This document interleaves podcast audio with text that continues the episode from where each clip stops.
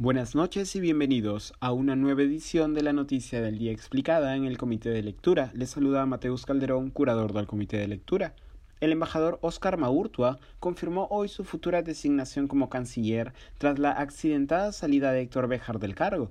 El ya ex canciller Béjar se vio envuelto en una creciente polémica después de que el dominical Panorama retransmitiese declaraciones de noviembre pasado en las que el sociólogo afirmaba, en medio de una charla académica, que el terrorismo lo inició la Marina.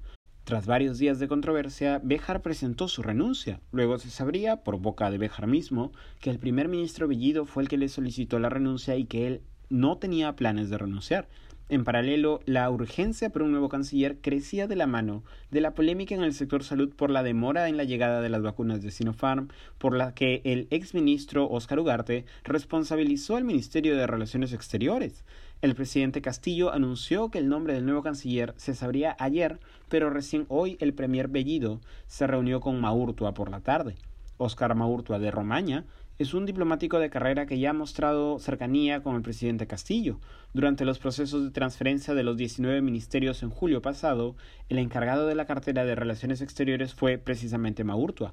De amplia experiencia, Maurtua se ha desempeñado como canciller durante el gobierno de Alejandro Toledo y embajador en países como Canadá, Bolivia, Tailandia y Ecuador durante los gobiernos de Alan García Pérez y Alberto Fujimori Fujimori en los años 80 y 90. A diferencia del ex canciller Béjar, con una nítida postura de izquierda y posiciones cercanas a los actuales regímenes de Venezuela y Cuba, Maurtua se ha pronunciado a favor del presidente interino de Venezuela, Juan Guaidó. En el 2019 indicó, refiriéndose al gobierno de Nicolás Maduro, que, cito, la presión diplomática en contra de Venezuela no será suficiente, sino que deberá tener la participación de las Fuerzas Armadas, en referencia al apoyo que Guaidó debería ganarse al interior del régimen.